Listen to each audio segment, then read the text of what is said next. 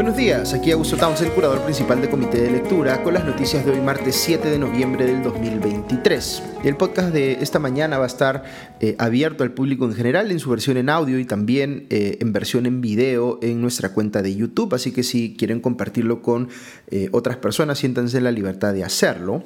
Esta mañana empiezo rápidamente con las noticias políticas porque hay varias cosas que merece la pena analizar. Eh, tras los cuestionamientos generados pues, por la fallida reunión bilateral entre Dina Boluarte y el presidente de Estados Unidos Joe Biden en la gira de nuestra presidenta por ese país, la pita se tuvo que cortar por algún lado y la que ha asumido la responsabilidad política eh, por este incidente eh, desafortunado es la canciller Ana Cecilia Gervasi, quien presentó ayer su renuncia al cargo. Pero no solo ella, también ha renunciado el embajador peruano en Washington, Gustavo Mesa Cuadra. En su carta de renuncia, Gervasi no hace un mea culpa por lo ocurrido en esta gira eh, o en general por la gestión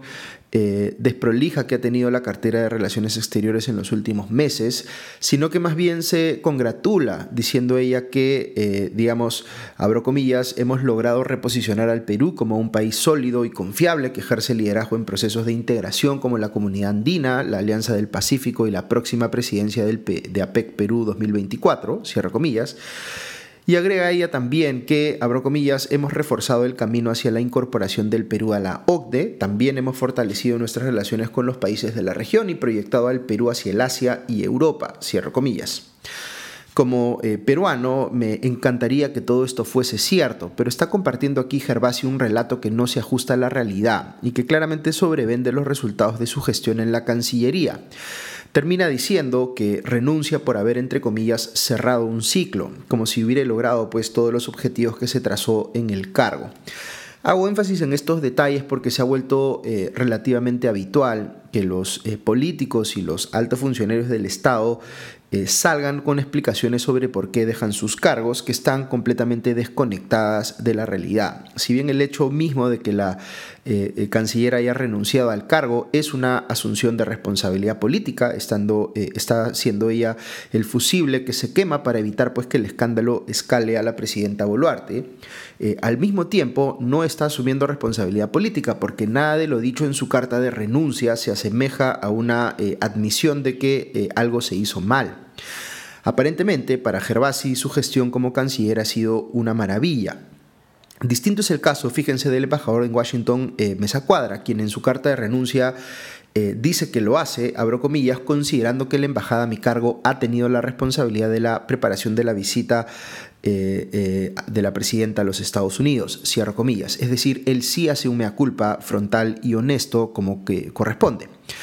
Ahora, en términos de análisis político, sí llama la atención que la renuncia de Gervasi se haya producido tan rápido. Una explicación a esto es que el gobierno de Dina Boluarte intuía que el Congreso le iba a negar eh, eh, a la presidencia, digamos, eh, el permiso de viajar al foro de APEC este mismo mes, lo que sería otro papelón internacional porque el Perú es el anfitrión de ese mismo evento el próximo año.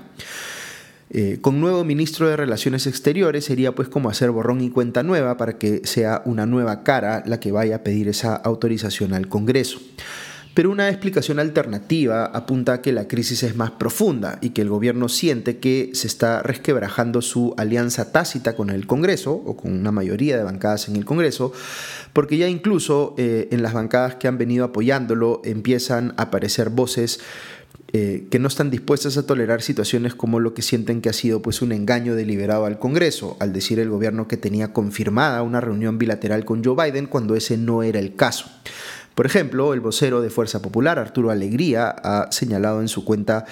eh, de X, o ha calificado, digamos, lo ocurrido como, abro comillas, una terrible mentira presidencial que nos deja en ridículo ante la comunidad internacional, cierro comillas. Estas no son, pues, palabras de quien se quiere asumir como un aliado del gobierno en el Congreso, sino son una crítica abierta, digamos, eh, directamente a la eh, línea de flotación del gobierno, porque está calificando de mentirosa a la presidenta. Ahora, fíjense lo siguiente, si no hubiera renunciado Gervasi, eh, en el Congreso le hubieran pedido a ella que exhiba la documentación que acredite que el gobierno estadounidense en efecto confirmó esa reunión bilateral. Y la situación podría haberse vuelto muy complicada si la Cancillería no hubiera tenido pues cómo probar eso eh, con documentos. Entonces, mal que bien, la renuncia de Gervasi ha salvado al gobierno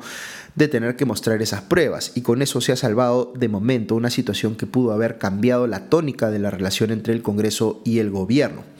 Aquí hay que tener en cuenta, como les he explicado en anteriores podcasts, que eh, los incentivos están dados para que el gobierno y la mayoría en el Congreso eh, les convenga pues estar en plan de coexistencia antes que escalar el conflicto, porque así ambos logran quedarse en el poder hasta el 2026.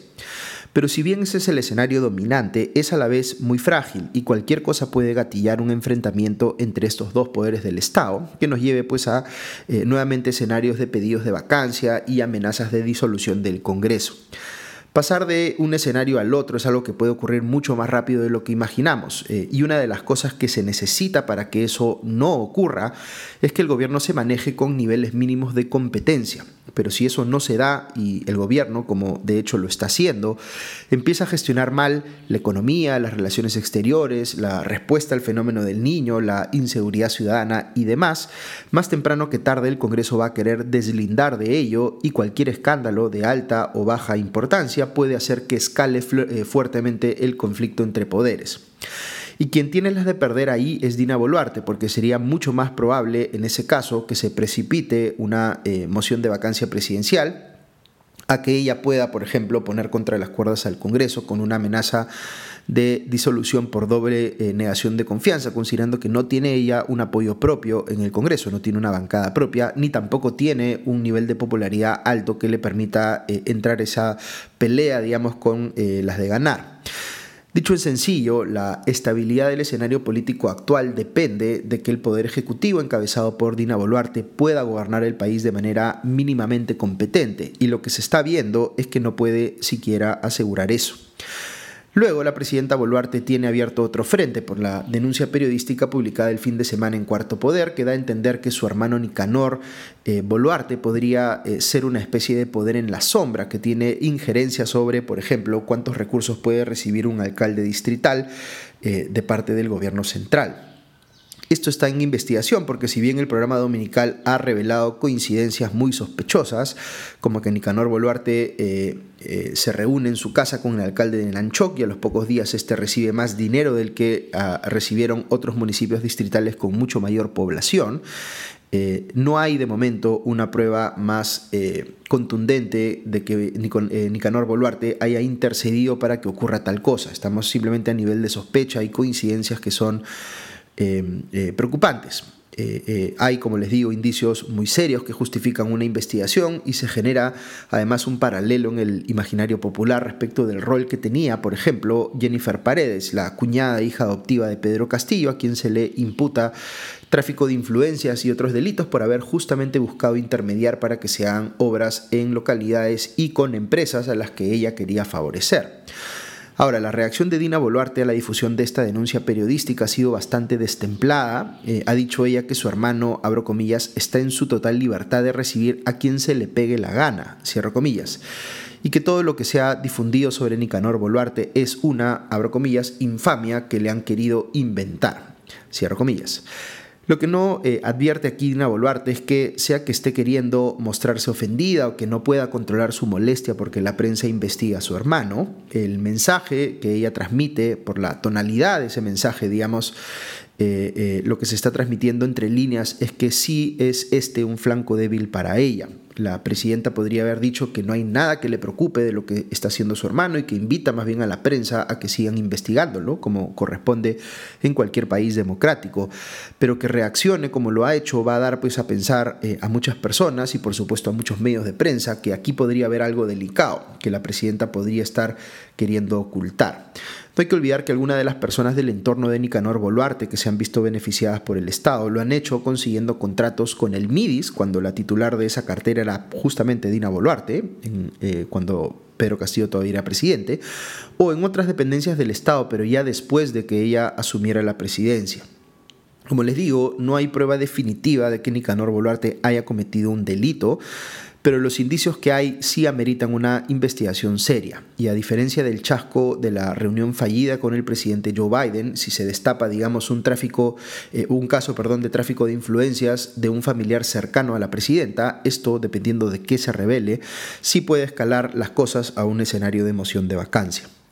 De momento veo que la Procuraduría Pública especializada en delitos de corrupción le ha pedido información al Ministerio de Economía y Finanzas sobre la eh, asignación de presupuesto a la municipalidad de Nanchoc, caso en el cual pues, se ha visto eh, implicado, como les digo, el hermano de la presidenta. Otro tema vinculado a la presidenta Boluarte que ha generado bastante discusión en las redes sociales es su comentario eh, en su gira en Estados Unidos de que el Perú está hoy en calma y en paz cosa que para mucha gente genera pues una disonancia muy grande con el eh, desborde de la inseguridad ciudadana que ven día a día. Sobre esto Boluarte ha querido pues eh, precisar sus palabras diciendo que la situación de calma y paz a la que aludió se debe a que, abro comillas, el Perú no tiene terrorismo, cierro comillas. Pero ciertamente le va a costar pues puntos de aprobación popular eh, de los pocos que hoy tiene por mostrarse desconectada o ajena a la situación crítica de desborde de la delincuencia que se está viviendo en varias zonas del país. Sobre esto veo que eh, está previsto que el ministro del Interior se presente hoy en el Congreso para explicar lo que está haciendo su cartera para eh, enfrentar la criminalidad. Pero también veo que algunos congresistas están proponiendo que los 55 eh, policías que hoy resguardan a expresidentes de la República sean utilizados en labores de lucha contra la delincuencia. Quizás sea un exceso que haya tantos efectivos policiales asignados a expresidentes, pero claramente el traslado de esos 55 policías no va a cambiar estructuralmente la situación en la que estamos. Ese es un nuevo eh, ejemplo del Congreso o de algunos congresistas tratando de hacer ver como si estuvieran haciendo algo para luchar contra la delincuencia, pero son solo medidas efectistas que no van a cambiar pues eh, radicalmente las cosas. Al mismo tiempo, veo que la Comisión de Defensa del Congreso ha mandado al archivo el proyecto de ley que había presentado el gobierno para crear la llamada Policía del Orden y Seguridad. Aquí hay que decir algo eh, con mucha claridad, si los tres poderes del Estado no se juntan a discutir constructivamente cómo solucionar el problema de la inseguridad ciudadana, y más bien cada uno se limita a anunciar medidas efectistas o eh, de populismo punitivo, pues eh, vamos perdidos. Esto solo se soluciona si los tres poderes del Estado eh, y otros organismos constitucionalmente autónomos se toman pues en serio el problema y acceden a trabajar eh, juntos para solucionarlo. Ese es el único camino. Dicho ese paso, creo que lo mencioné en un podcast anterior, pero esta propuesta que ha hecho el alcalde de Miraflores, Carlos Canales, de obligar a los establecimientos abiertos al público a comprar detectores de metales, eh, es absolutamente irracional, como no quiere asumir que es responsabilidad del Estado, y eso incluye, pues, por supuesto, a las municipalidades, eh, resolver el problema de la inseguridad ciudadana, lo que quiere hacer el alcalde es trasladarle pues la papa caliente a las empresas diciéndole a mí no me miren, ustedes son las que tienen que asumir el costo de corregir esta situación y no es mi problema si esto les va a generar un gasto adicional significativo. Este es un caso muy eh, evidente de lo que se conoce como regulación anecdótica. Eh, ha habido un par de eh, casos muy mediáticos en Miraflores y el alcalde Canales, para aparentar que está haciendo algo, que está tomando, digamos, el toro por las astas, sale a decir que va a conminar a los restaurantes o a otros establecimientos a contar con detectores de metales. Eso no solo no soluciona el problema de inseguridad, sino que le clava de un porrazo un gasto enorme a empresas de todo tamaño para hacer algo que eh, ellas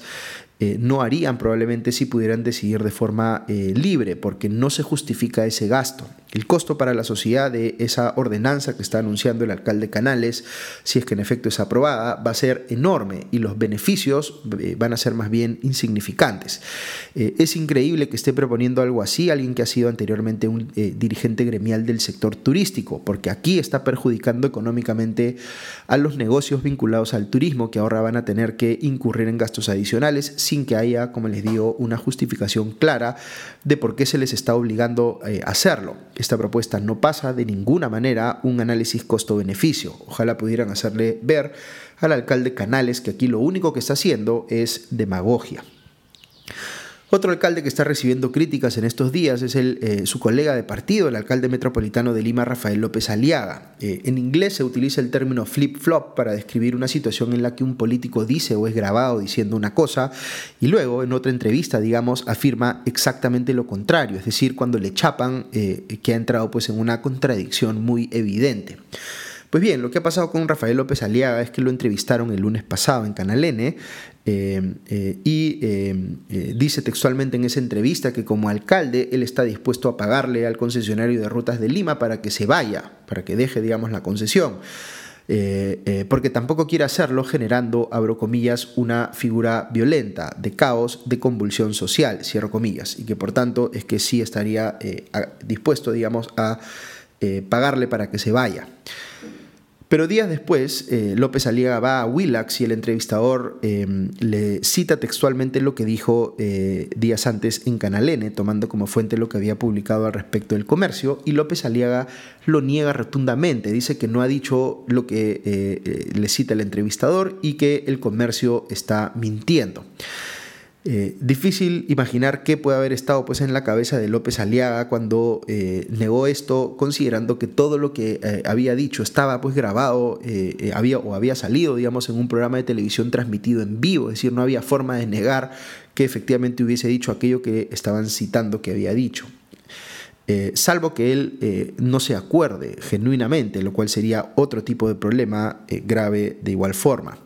Pero asumiendo que estamos en el primer escenario, es muy raro pues ver a un político meterse solito en un problema por negar eh, lo evidente, por negar, digamos, lo que había dicho eh, días atrás en una transmisión en vivo. Es muy fácil hacerle ver que eh, es él el que ha mentido aquí y por supuesto no sabemos cuál es la posición oficial de la Municipalidad Metropolitana de Lima sobre el tema de fondo, porque López Aliaga, así como dice una cosa, también dice otra, exactamente la contraria en este caso, con solo días de separación. Muy bien, eso es todo por hoy. Que tengan un buen día y ya nos escuchamos pronto. Adiós.